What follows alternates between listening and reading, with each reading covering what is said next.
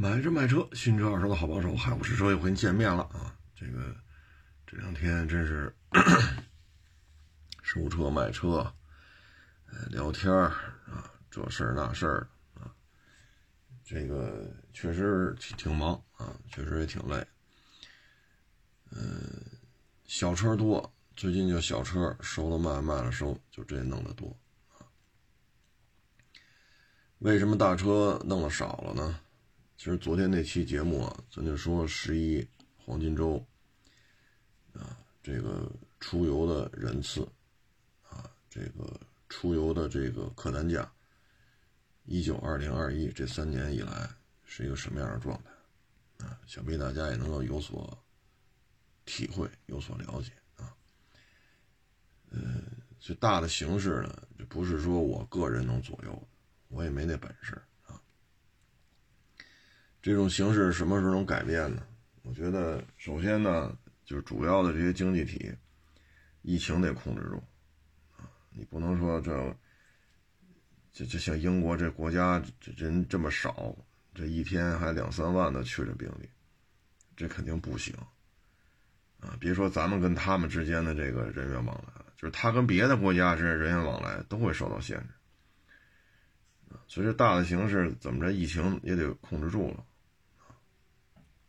可能有些人说，那就全得一遍不就没事了吗？哎呦我的天，全得一遍，那就是咱不说全得一遍会有什么后果啊？就是全得一遍也得到明年了啊。然后你再加上治疗康复这个那个，所以二二年这疫情能有一个就是大的趋势，说往下掉了啊，再没有任何国家每天新增病例。说超一万，或者说没有任何国家每天新增病例超五千，那才算进入尾声，那意味着二二年也戏也不大啊，所以这事儿我也解决不了，所以我只能跟各位分享一些数据，大家通过这个也能看出来啊。然后这个昨儿还有人跟我说呢，二手车说七天包退是怎么怎么着，怎么怎么着。啊，就是现在就开始有这种号召啊。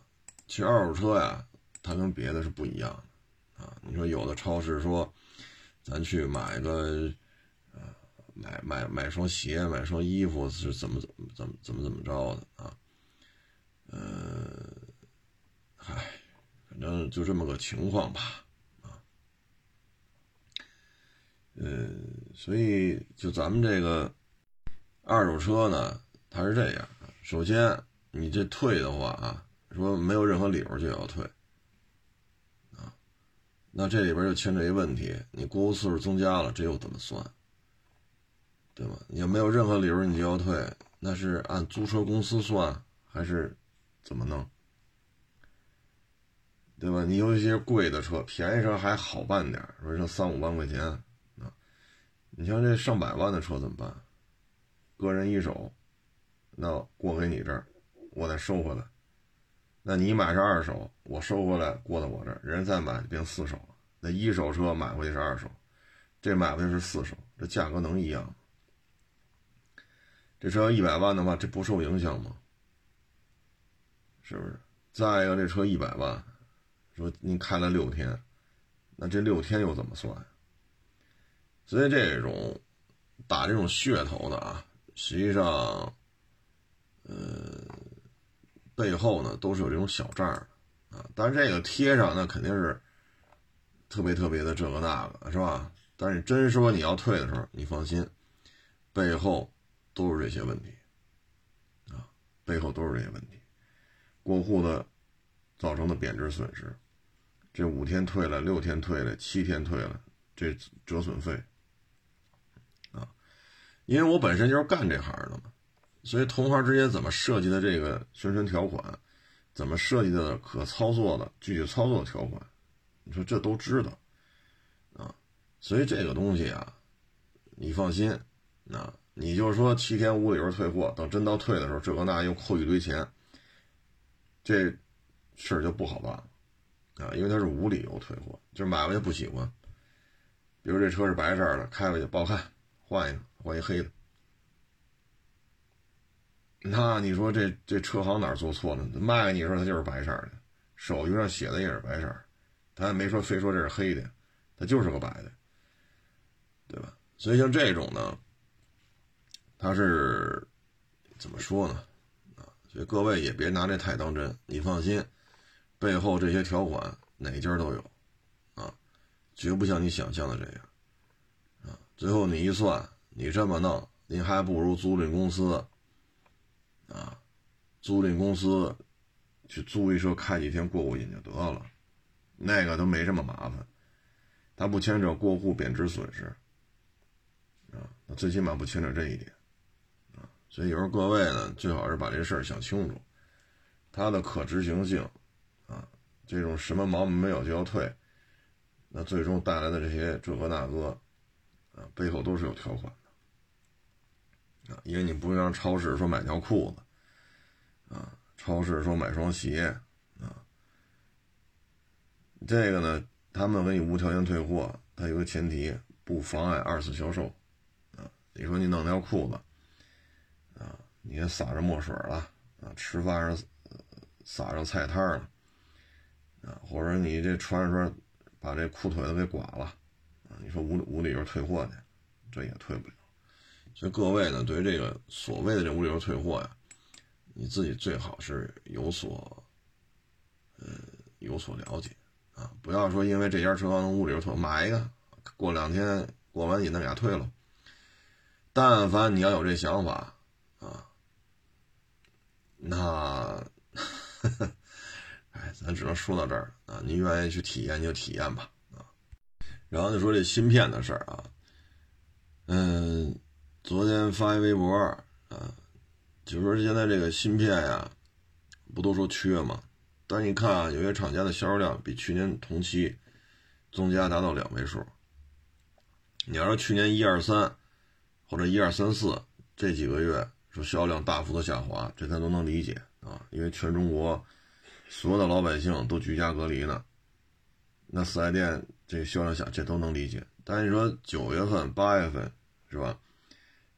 这去这去年这个时候，疫情基本上就控制住了，就是零星的，啊，这出几个那出几个的，所以说都是零星这种发病的情况下，今年要比去年销量增加两位数，那您还说您这缺芯片，然后您还说您这个那个那个这个，这是不是有点不合适啊？包括你说这是我看的是，呃，我想想，广丰吧。啊，说的是广丰销量增加这么多，本田也在增加，包括你说 mini，mini 这不算国产车吧？这原装进口，而且是非常个性化，它就不可能走量。但是就 mini 而言，就这个品牌，它这个销售量也是实现了两位数的增加。你说 mini 这小玩意儿，全球销量增加达到两位数。你说它芯片缺还是不缺呀？所以咱看这问题，有时候确实也看不太明白了啊。这边呢说，因为芯片这个那那这，我得没有优惠了，或者说得加价了，这个那。这边呢，你销量还增加这么多，两位数、两位数的增加，这个确实就有点不正常了啊，因为。有些渠道吧了解的啊，包括有些网友也跟我说，他们有在某些主机厂上班啊，他就说他们那儿已经把这个调休什么的已经给给就是说取消了啊，就正常的上上五歇二了，然后甚至那个开始加班了啊，为什么呢？就是产能上来了。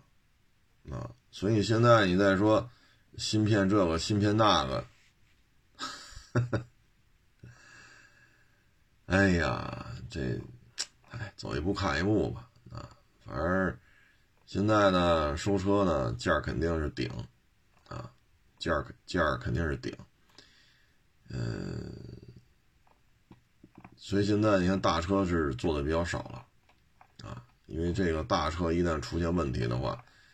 市场一波动，这个幅度会比较大，啊，今天应该最爆炸性的新闻呢，就是雷克萨斯 LX 六百啊，这车在中东正式上市了。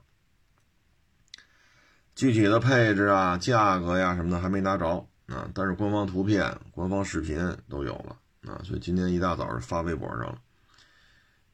轮廓线条大致的这种造型风格跟现款的 LX 五七零区别不大，就感觉是更圆润了、更精致了啊。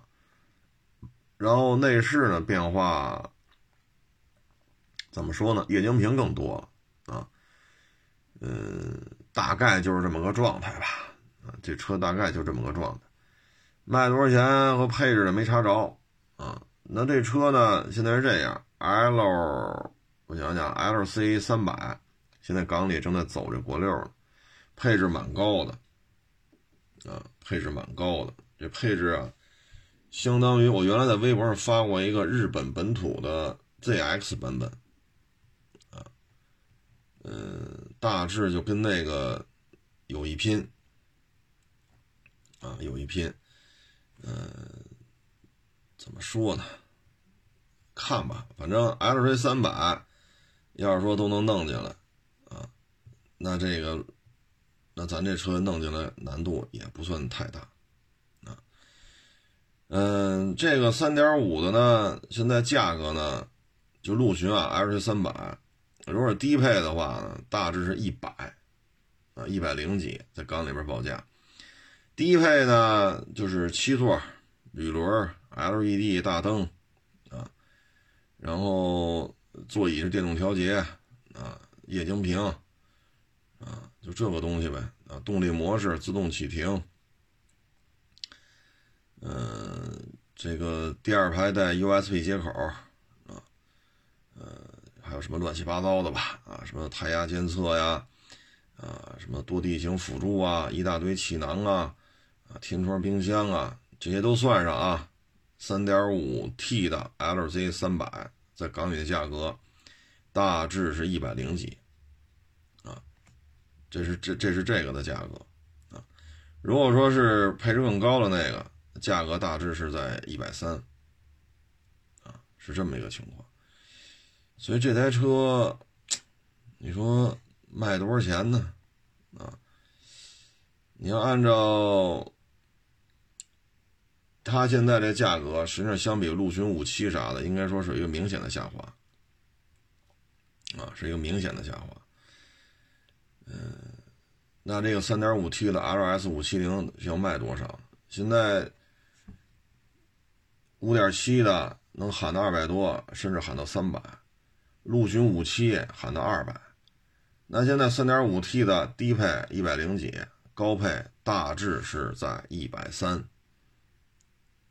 是大致是在一百三，啊，嗯，所以参照这个价格来看吧，这些大排量的车型，它的价格，反正看陆巡啊，这整个价格会有所下降，啊，因为顶配是一百三，低配是一百零几，而现款陆巡五七呢，基本上奔着二百去了，啊，所以你能推断出来，LS 六百。大致是一个什么状态？说再往上加，说卖三百万、四百万、五百万，这概率不太高了啊！这概率真的是，嗯，所以怎么说呢？喜欢您就得着啊！现在港里边呢，大致呢是在二百三、二百五、二百六啊，也有一百九十多。啊，反正大致这个价格吧，最高的我看能喊到二百六，二百六，啊，所以这个三点五 T 的雷克萨斯六百如果引进的话，参照陆巡的这个状态来讲，它价格会下调的。如果大顶配的三点五 T 陆巡卖一百三，国六排放，当然了，北京上不了牌啊，就是说国六排放一手车，你买就是一手车，卖一百三。那陆巡五七卖二百，你买的话你是第二手，因为已经上完牌子摆在港里卖了。那你说这这这这个价格体系会不会出现巨幅的波动？对吗？LC 三百、LC 二百，这首先不是一代了。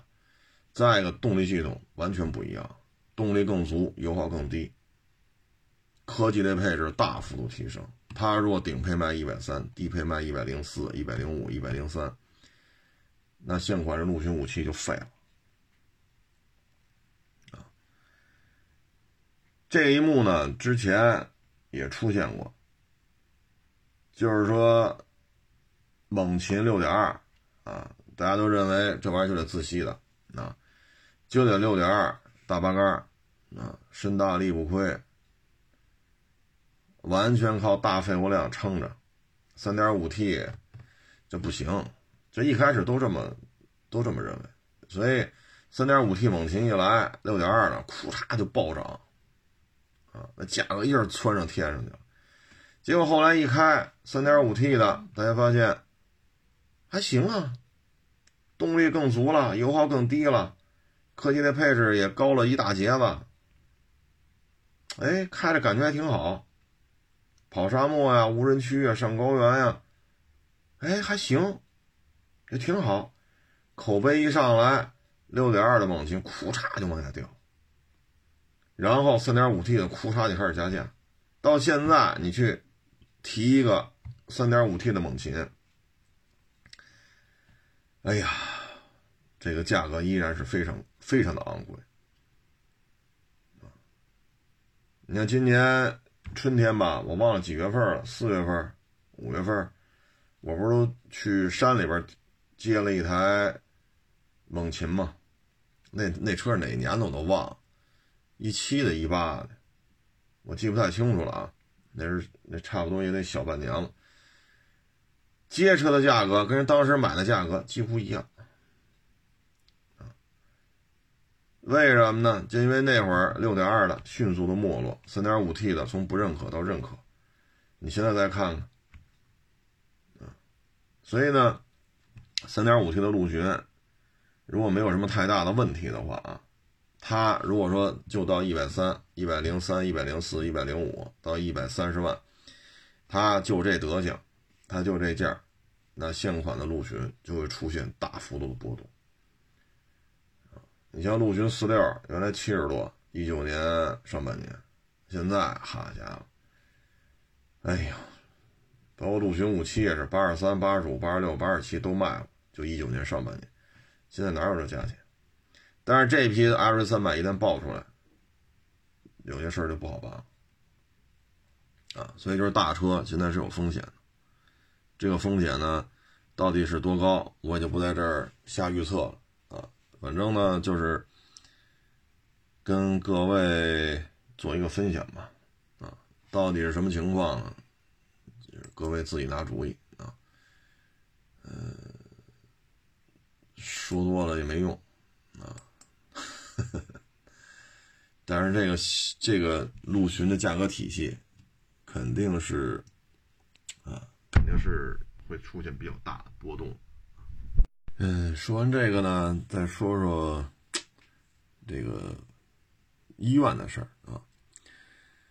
嗯，在咱们国家呢，城市当中啊，拥有三甲医院的啊，这个医院数量最多的就是北京。综合实力一百强啊，这些医院当中啊，北京得占了三分之一。啊单一城市三甲医院最多的北京，啊，一百强里边占的最多的还是北京。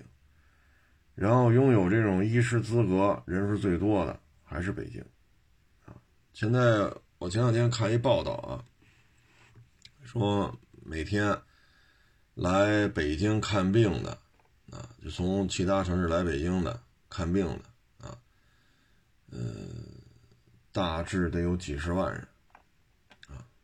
这就是什么呢？医疗产业，嗯，学医的大学，北京也不老少，啊，医院也不老少。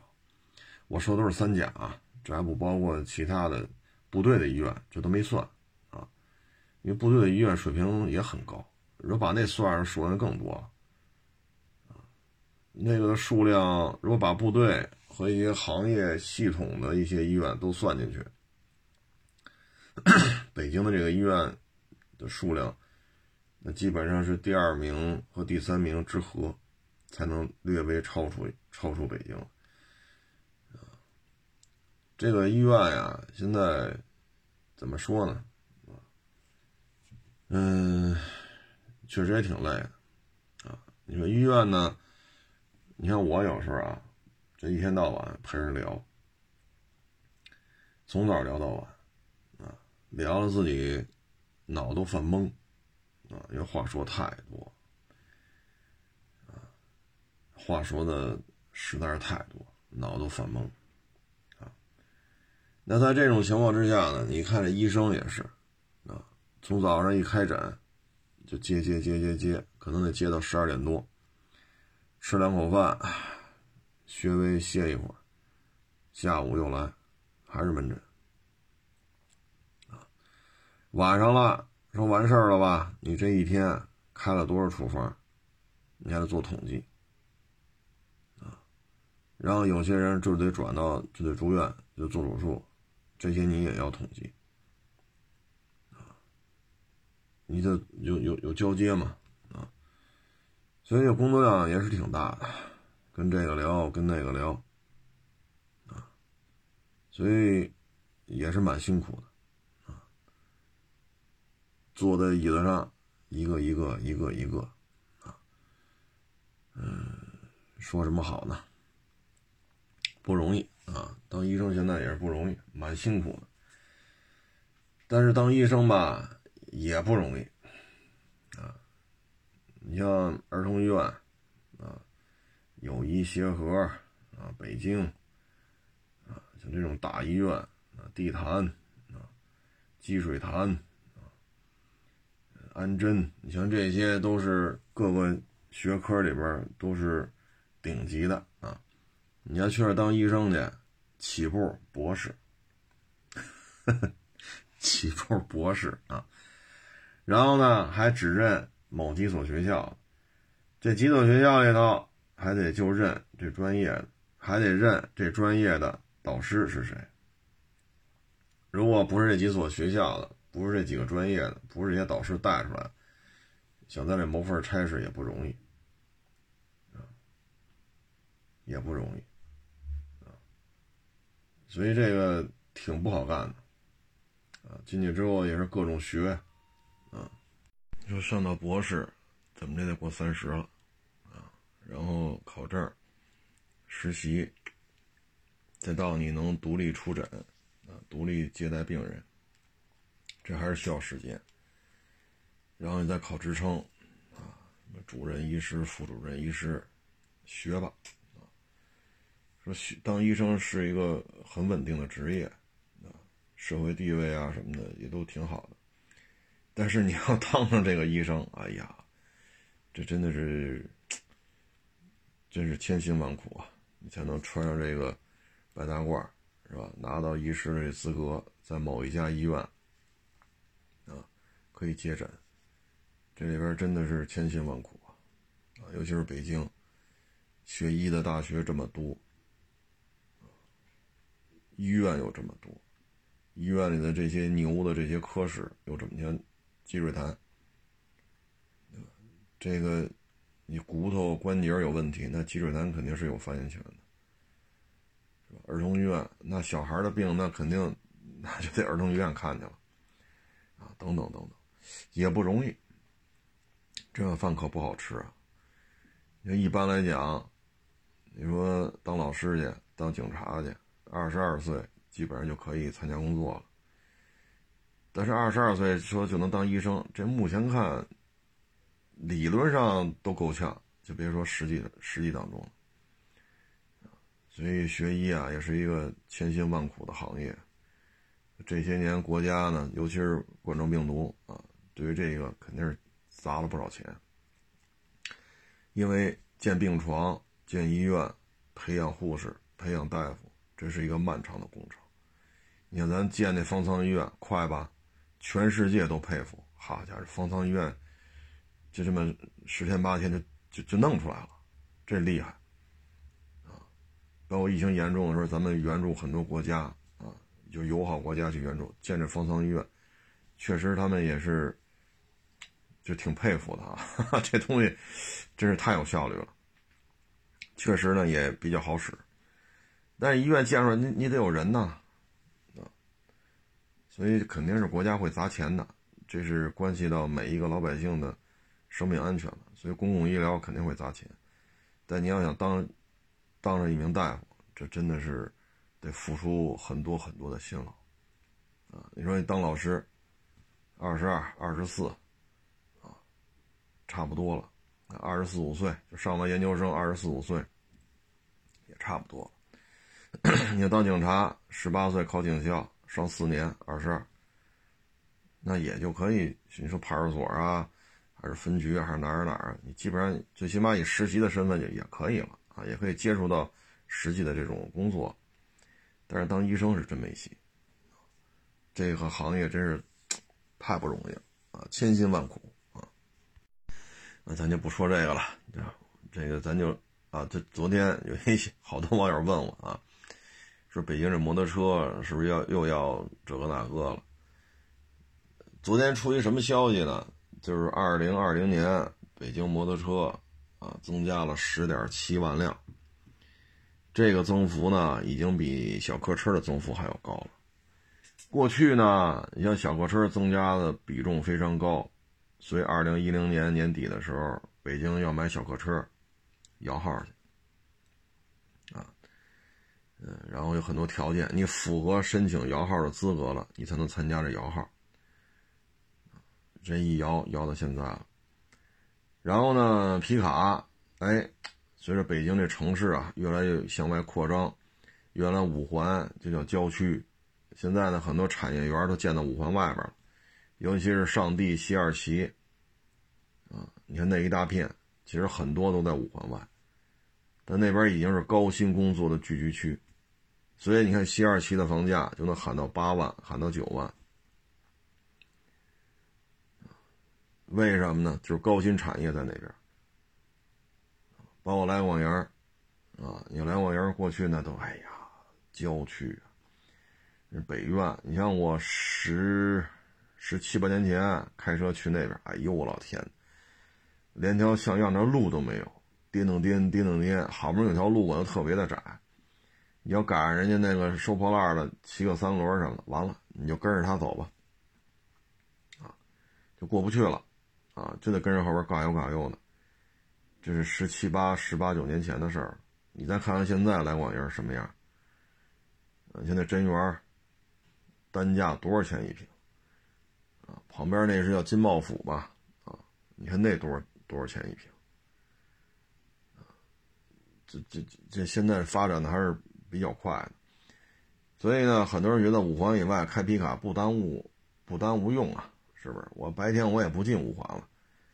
啊，你比如说我在真园买套房，我在西二旗这个互联网大厂里做高管，啊，我开一皮卡就开一皮卡无所谓。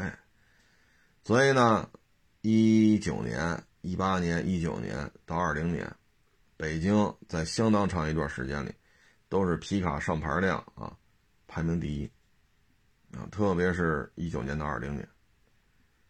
而其他跟北京做 PK 的呢，都是省一个省多少辆，北京呢是一个市多少辆，以一个市两千多万人的体量跟那些几千万上亿的省，就人口数量去 PK 皮卡上牌量，北京居然是第一，你就可想而知北京这皮卡卖到什么程度。然后去年是六月份吧，这不下一文吗。现在北京好像就剩两个区不限行皮卡了，密云、密云、延庆吧，好像是，好像是啊，好像就剩这两个两个区了，其他地方全限。啊，没有办法，这就是皮卡上牌量暴涨之后。啊，所以呢，就是当摩托车上牌量一年突破十万。啊，比小客车上牌量还多的时候，其实这些网友担心也是正常的，因为北京这交通吧，呃，确实是有点堵，啊，这有什么说什么啊，确确实是挺挺堵的。凡是在北京开过车的，啊，当然了，您别说我就来旅游来哈，您这九点多十点多您才起，然后您再开车出来，那堵的时候是少了点啊。你要说七点多出门，啊，那这堵的地儿太多了，不堵的地儿太少了。包括前两期我说石景山白天很宜居，那你早晚高峰，那这些路口也都堵的，也都搁那堵着，啊，所以平时还好，早晚高峰就不行了。然后有些路段吧，这个说你九点去、十点去、中午十二点去，它也堵。你比如国贸，啊，你比如中关村，啊，它有些这个车流量非常的大。你比如说国贸三里屯。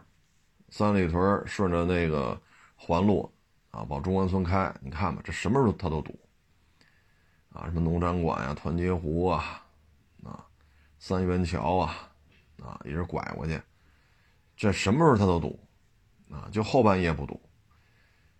所以呢，这个摩托车净增十点七万个牌照，这个有些事儿咱就不好说了啊。之前呢，已经对于京 B 明确表示不让进四环了，啊，这已经是明确的啊。然后京 A 也做了调整啊，原来京 A 基本上就不限行，现在对于京 A 也有很多地方不让开了，但是这也不耽误京 A 涨价，这京 A 现在一个牌照的价格，摩托车的啊，黄牌的，才是三十万往上。虽然说现在天凉了，骑的人少了，价格有所下滑，但是因为外地牌照的小客车受限的太多，所以呢，现在，呃，所以现在这个摩托车，尤其京 A 号牌，啊，这个一下子就涨上来了。嗯，至于未来摩托车在北京，啊，说京 A 也好，京 B 也好，这会有什么新的管理措施呢？这我也说不清楚啊，我只是说，当某一个车型的上牌量暴涨的时候呢，我们以小客车二零一零年为例，摇号，我们以二零二零年皮卡在一九年、二零年始终是销量，啊，一个市两千多万人的市，跟几千万上亿的省去 PK，咱们上牌量居然是第一，所以你看去年夏天，整个北京做皮卡买卖的。我说卖新车的啊，一下就完了，所以大家就琢磨琢磨呗，啊，包括还有些人，现这两个月没有啊，之前还有，陆陆续续还有网友找我咨询来说开一个摩托车车行怎么样，嗯，反正摩托车这个买卖呢，受受政策调控，这个是关联度非常大的。一旦说政策做出调整了，那你这摩托车的买卖可怎么办？啊，你说你卖一些掐尖货，比如说川崎的宁加四百，啊，比如佛沙三五零，像这些车供货不足，包括那雅马哈那个是，是是幺五零是幺五五来着，那小踏板加价，你要卖这些车还行。因为别的地区提不着车，如果你这儿有车，人家愿意坐火车、坐飞机，人愿意上北京提了。但如果说你卖的这些车不是加价的，那你这买卖就很难做了。啊，你对一些老户无所谓。啊，像北京有些车行，九十年代我们就去那儿看。啊，人一直开到现在。当然了，老一辈儿，因为现在也这好多年不联系了，咱也不知道老一辈儿现在是什么情况。啊，在不在咱都不知道，现在都新一辈儿了，新一辈儿的我们也不认识，是不是？再一个也也得有十几年不联系了，像人家这个还行，为什么呢？人家有大量的这种在用车，吃售后啊什么的还能维持一段，啊，再该挣的钱都挣着了，啊，你想开一车行，九十年代开到现在，一说也差不多。三十年了，啊，差不多了啊，快三十年了，该挣点钱也就挣着了啊。人家里最起码房子什么的，是不是？但是您说您现在说找爹妈要二百万干这个，不是太明智。就比如说现在了，一三年、一四年的时候，哎，一三年吧，嗯，是在哪儿来着？顺义还是昌平来着？那算了，那具体地名我就别说了啊，就省得伤和气。当时也是一个富二代，跟家里造了一百多个、二百个吧。啊开一车行，赔的一塌糊涂。为什么呢？七八年前，哎呦，北京的城市扩张啊，还没这么厉害啊。那会儿你说来往营还没发展到今天这种程度啊，就十，就七八年前、八九年前啊，说西二旗也没发展到今天这种程度啊。那会儿我们去，你像林翠桥，林翠桥往北。我们还在那边，想想啊，那多少年前的事儿。我们还在那边还待过一阵子呢。当时就觉得，哎呀，这边差点意思啊。但是现在你再看，已经发展的很好了，它没有赶上这个发展到这种程度啊，所以投了一两百万，那几个月就赔干净了，老老实实上班去了。所以现在北京，你说你投资，你开摩托车车行，我觉得，哎，还是那句话，您要真喜欢摩托车，喜欢倒腾摩托车，那您呐，您就去找一大车行，啊，比如人那招工，你就去那儿干就完了。说你能修车，那您就去机修车间干。说您这个人脉比较广，卖车行，那你要上展厅里做销售，是网销、电销，你随便，反正有业绩就行。投资就别投资了，因为这个数据一爆出来，后面呢往往会有一些连锁反应的。啊，有些事儿咱就不说那么细了啊，都是成年人了，大概其都能琢磨出来是什么意思，啊，就仅供参考吧。啊，咱们最后说说这房子啊。这房子呀，其实也是一种人性的一个一个一个一个体验吧，啊，或者是一个试金石啊。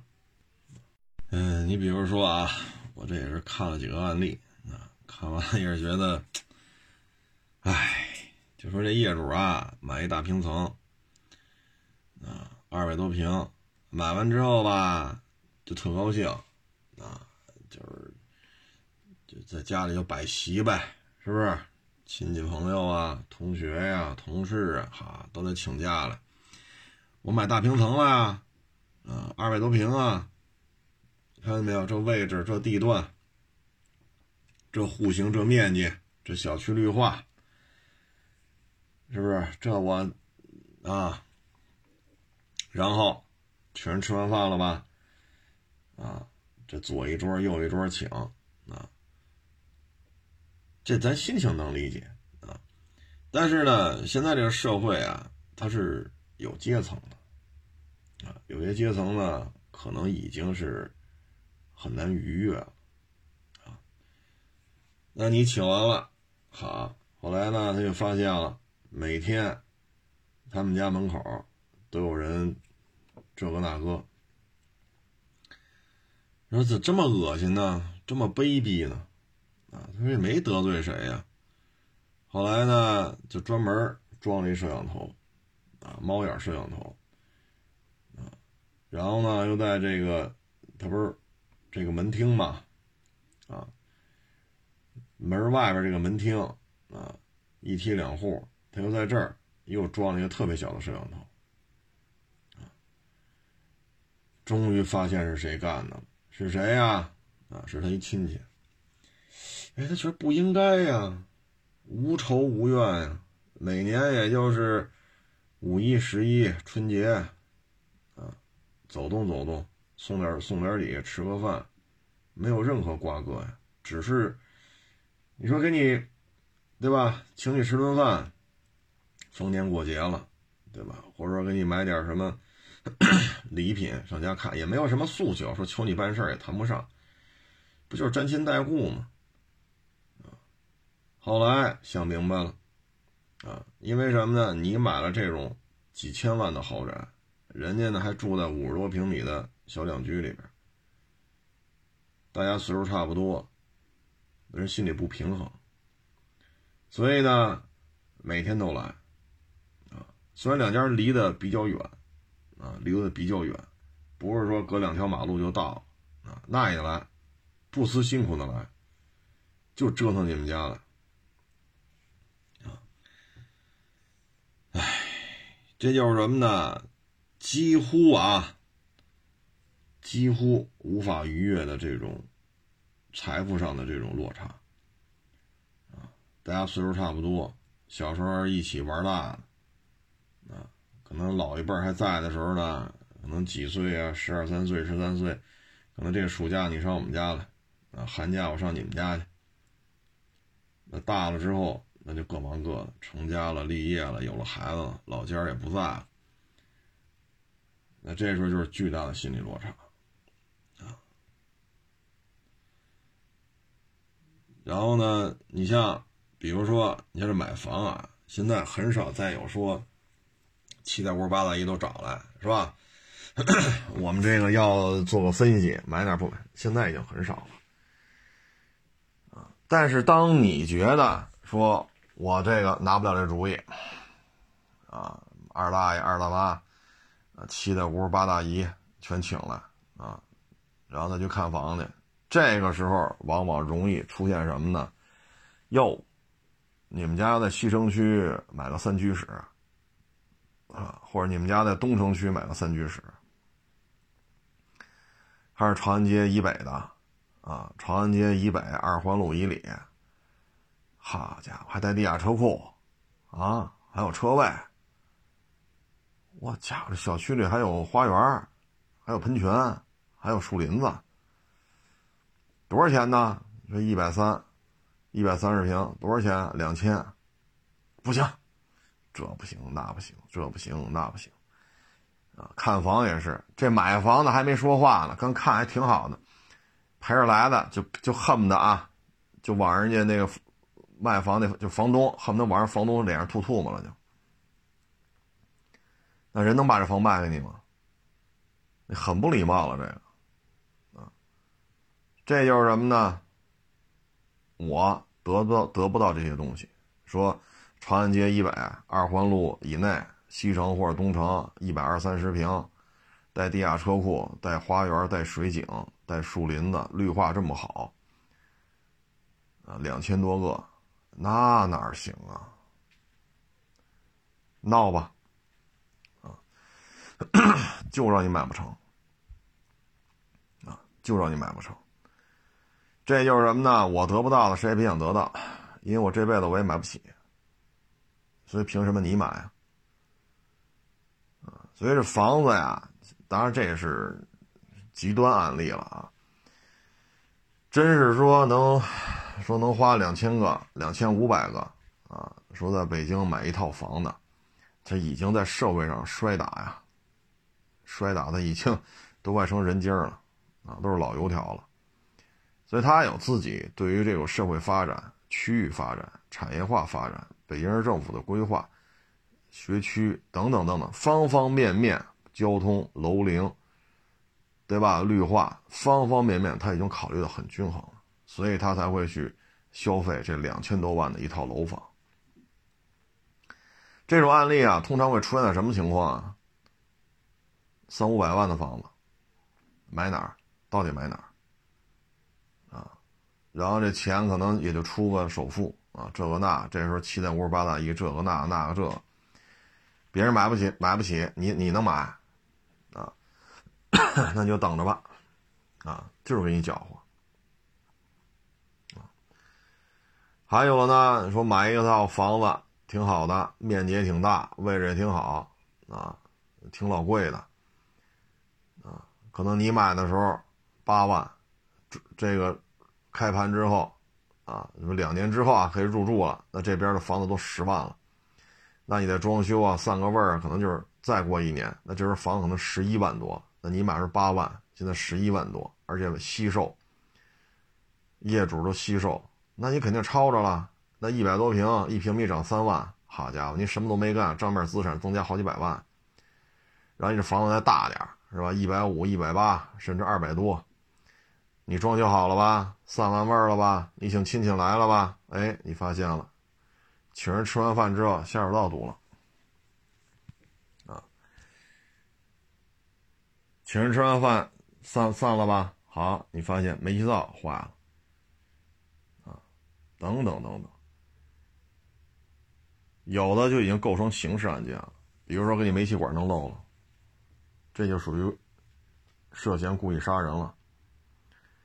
这就是什么呢？现在的社会阶层啊，他有些时候他已经是难以逾越了。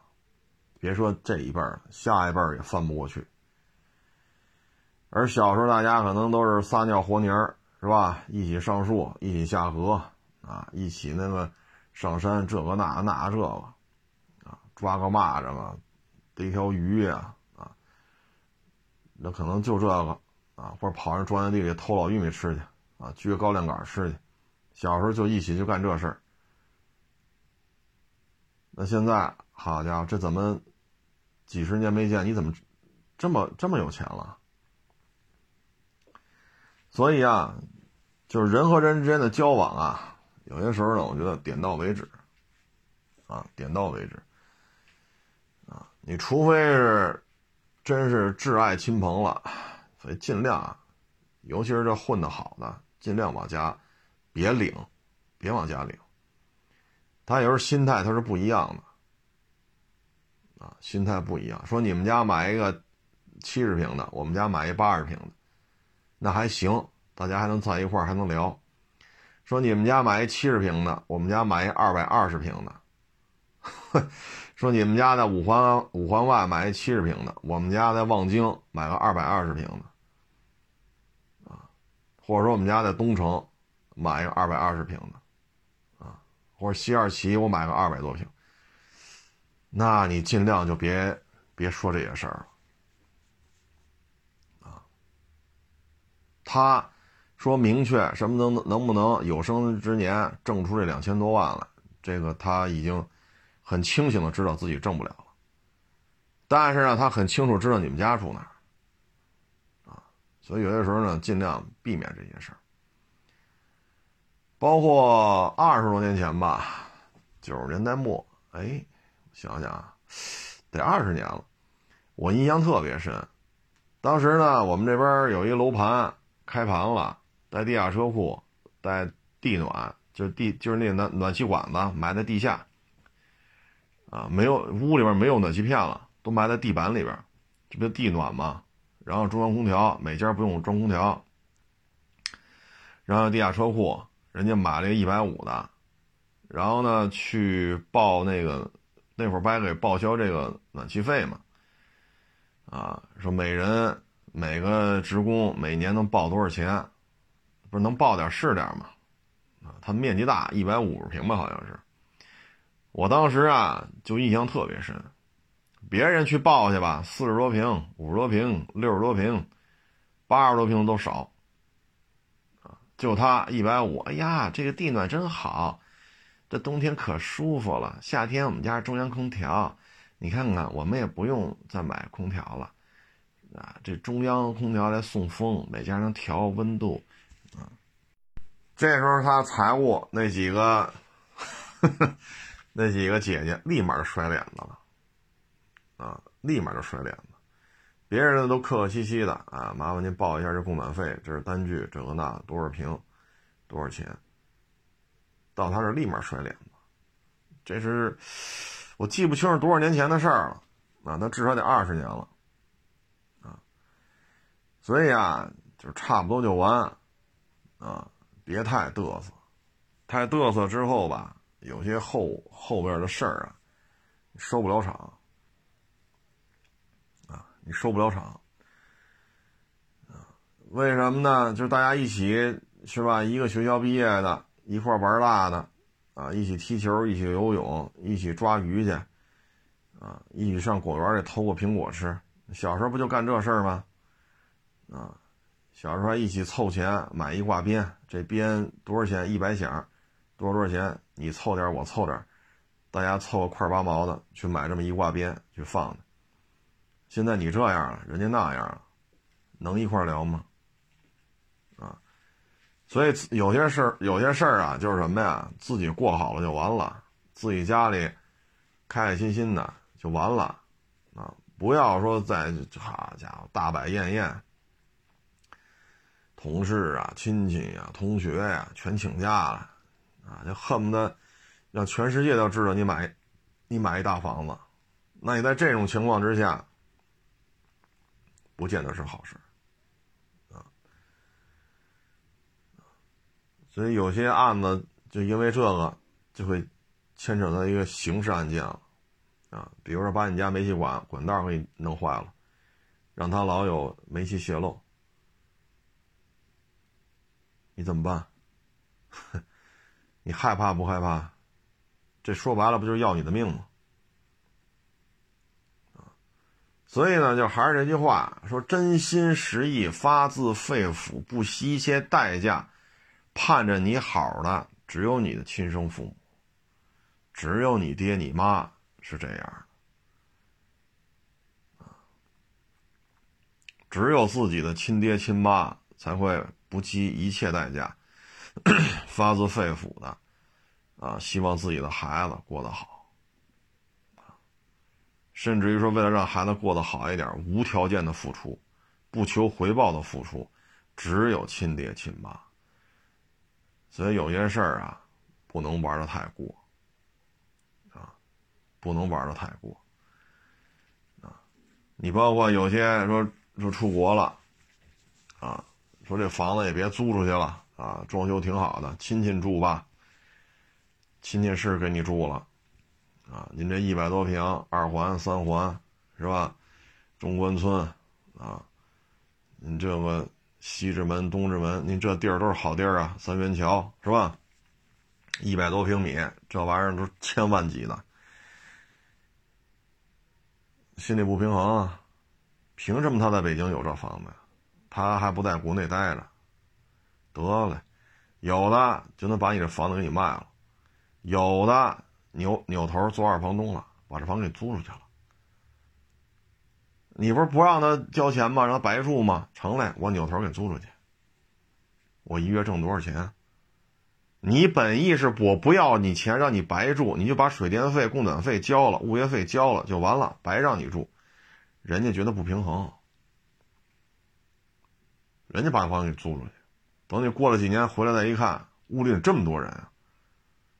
说三室一厅、四室一厅，好家伙，一住住十好几口子，全都不认识。每间屋子里那墙上都钉着钉着钉子，挂着线，晾着衣服，啊，这每每间房子里都有微波炉，啊，每间房子里都有热水器，茅房就就没法看。卫生间、茅房这这个，包括你这个，哎。家具，你说，哎，全废，你怎么办？你这时候就是有些人，咱都坦然的面对，说人家有钱是人家的本事，人让咱白住，咱就好好的珍惜这机会，反正能省点房租呗，咱就把物业费、供暖费、水电费交了呗，别的咱就踏踏实实住就完了。有些人是不能够坦然面对这一切的。你能怎么着呢？你本意就是不租出去，保持这装修的状态，沾亲带故的不是好点吗？你的本意是这个，完了人家呢待三年，人挣，人挣钱，你这装修怎么弄？墙上钉着钉子，拉着电线，晾着衣服、袜子、裤衩、背心儿，啊，还有那养猫的、养狗的，那家具给你砍的乱七八糟的，你怎么办？然后人家通过这几年，三年也好，五年也好，人家挣了几十万，啊，所以有些事儿啊，就是想清楚，啊，说你不愿意租，心疼，啊，我这房子装修的不错，啊，一百五十平，我花了一百万装修的，那你就空着，啊，您就别租，谁都别住。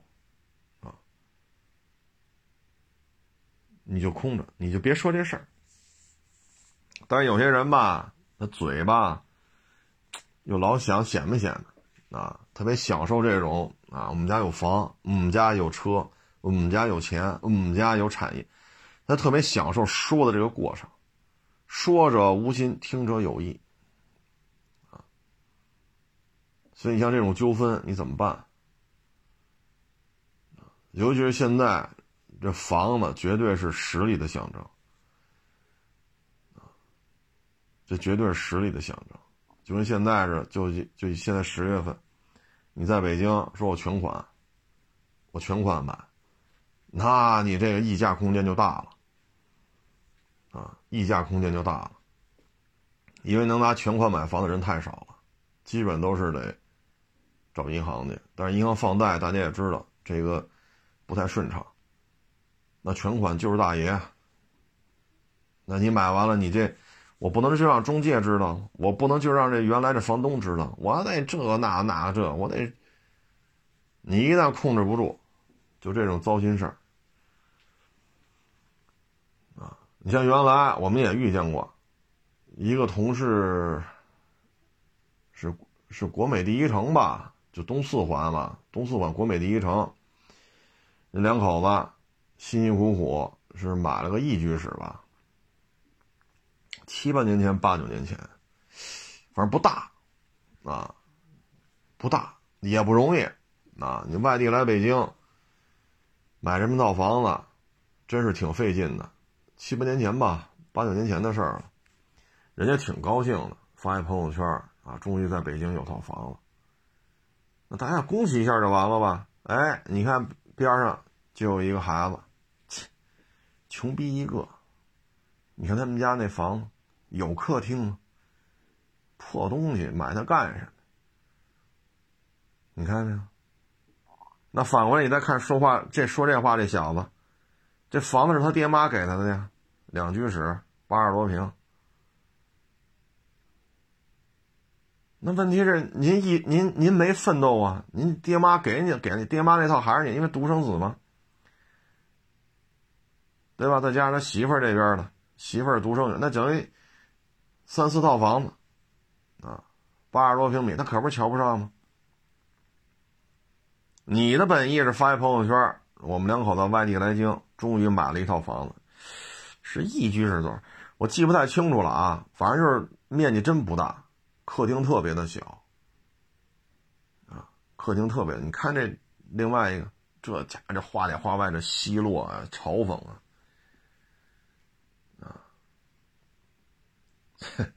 所以有些时候啊，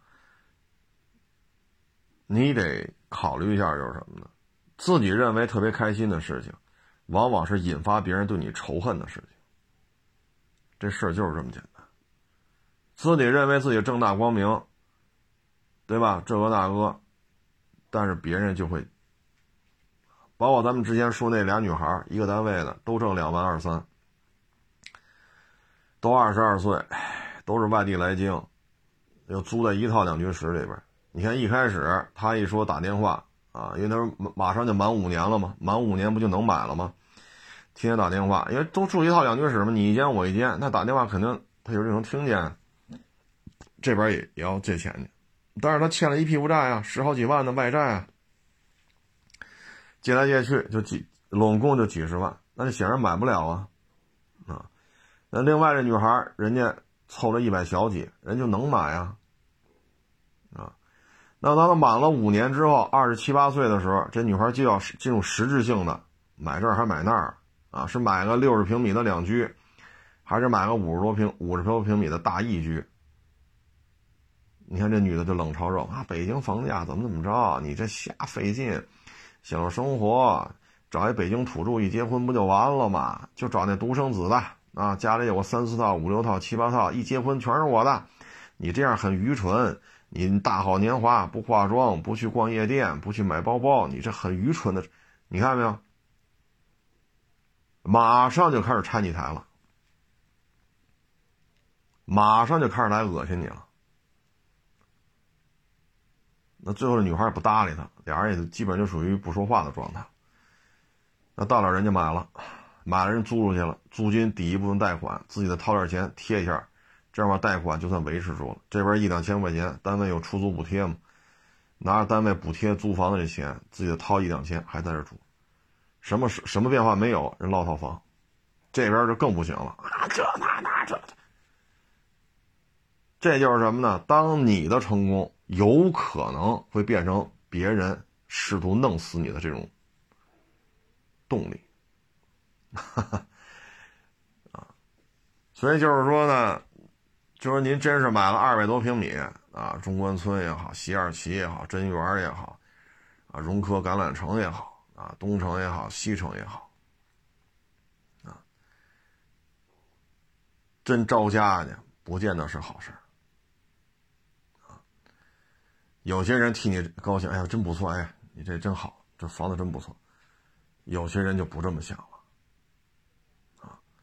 有可能会带来各种各样的麻烦，包括这自己有豪宅不住，让让亲戚住，你看最后都什么结果？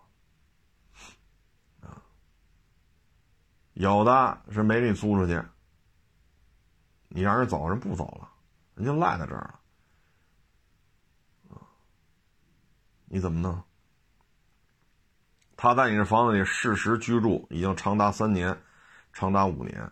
而且是你允许的，现在让他走，他不走，你怎么办？你怎么办？啊，包括比如说你中关村一小边上啊，当然现在是这划划这个多多校选择了啊，全区轮动。像过去说你在中关村一小边有套房，人亲戚来说，哎，把我们家孩子户口落你这儿吧，少上学，落容易落。迁走那可就费了劲了啊！当你们家的房子也落一个别人家的户口，而且是你同意让人办进来的，他不走，你可怎么办？啊，这还不错，说中关村也不拆迁，你赶上拆迁怎么办？很恶心的。为什么呢？他们家五环外，你中关村一小边上。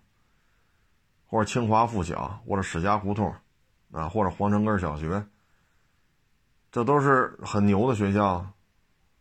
凭什么你那儿有套房？所以由于这个呀，会引发很多这个那个，啊，所以我们这就是，哎，就奉劝各位一句吧啊，自己家里过得开开心心的就行了。因为你的每一次成功，你一旦公之于众，那很有可能引来的不都是鲜花与掌声，有可能引来的就是攻击、谩骂，甚至恶从胆边生，啊！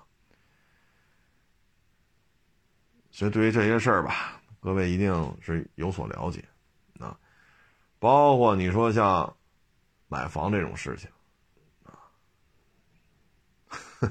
别人买不起，你能买？别人买个七八十的就已经伤筋动骨了，您这干个二百多平，别人买个五环外的就已经恨不得未来二十年吃糠咽菜，您这好全款大平层啊，二百二十平，四室一厅，恨不得你们家客厅比他们家房子房本上那面积都大，你还把人招家来？你说你这不是给自己惹来一些很麻烦的事情吗？很就有可能会是很麻烦的事情啊！你最终就只能找警察了。所以各位呢，就是生活当中啊，自己这点事儿捋顺了就完了啊。说白了，自己过得好，自己知道；自己过得不好，自己也知道。这但是现在这个社会风气不是这样，就很多人就是我很牛逼，背后你知道吗？脑门上不贴上这字儿啊，他活着他觉得别扭，啊，就在互联网上拼了命的要炫，在互联网上拼了命的要显摆，其实这也能理解啊，说白了也是极度自卑，生怕别人瞧不起他，生怕别人不尊重他。其实你有什么可怕的？是不是你自己过得好不就完了吗？不去，天天网上得嘚瑟，啊，其实就是什么呢？极度的自卑，啊，只有通过这种这种方式，在互联网上的这种炫耀，他才能找到一些心理上的平衡。实际上反过来说，就是非常的自卑，生怕别人瞧不起。唉，什么八千块钱的裤腰带啊，两万块钱的西服啊，这怎么着那怎么着的，啊，唉，反正怎么活都是活，啊，有些人就愿意把自己弄得跟透明人似的，啊，这人设打造的就是极度成功、极度富有，其实你说这真有钱的人瞧得上你吗？你看上我这儿来买车的，上我这儿来卖车的，啊，有些人每个月开工资上亿上亿的开，人家也很低调啊，穿着打扮很普通啊。你看人家朋友圈也没天天发这个呀，人家有足够的被尊重的感觉，现实生活当中足够的被被尊重。根本就不需要通过互联网来弥补这种得不到尊重的这种心理落差，啊，所以就仅供分享吧，仅供分享。但是我这种说法吧，可能跟这个社会是有背离的，啊，因为现在讲究的就是得炫呀，是不是？对对，都是你看嘛，人家说嘛，短视频平台上人手一辆大劳斯啊，短视频平台上全是千万富翁。其实人均工资才多少？像北京人均工资高点也不过一年就几万。但你看，哈 哈全都是家里有十套房八套房的啊，全都是每年都喜提大劳斯，每年喜提大宾利。啊，这劳斯一年在咱们国家才卖多少辆？所以我说的这些可能跟社会风气啊，或者平台希望营造的这种方向。是相背离的，啊！但我说的这些呢，其实才是人情世故的根本。啊，原来说我们一人富，千人怨。啊，还是那句话，真心希望你过得好，发自肺腑的希望你过得好，甚么豁甚甚至豁出自己这条命去，也希望你好，不就就不不追求任何回报，也希望你好。自己这条命都可以献出去，名下财产都可以给你，能干这种事儿的只有爹妈，亲生的爹妈，啊，所以你把爹妈照顾好了就完了。你有在互联网上嘚瑟来嘚瑟去的功夫，你捎带手照顾照顾自己的爹妈，那才是发自肺腑，不计任何回报，也不考虑什么叫流量，人家才是真正希望你过得好的人。而你不要说老是回馈这些粉丝啊，回馈这个，哎，所以有时候这跟整个中国社会传统的伦理道德完全发生了背离，啊，行了，这不多聊了啊，这个谢谢大家支持，谢谢大家捧场。天凉了，大家也注意这个增减衣服啊。呃，欢迎关注我的新浪微博“海阔试车手”微信账号“海阔试车”。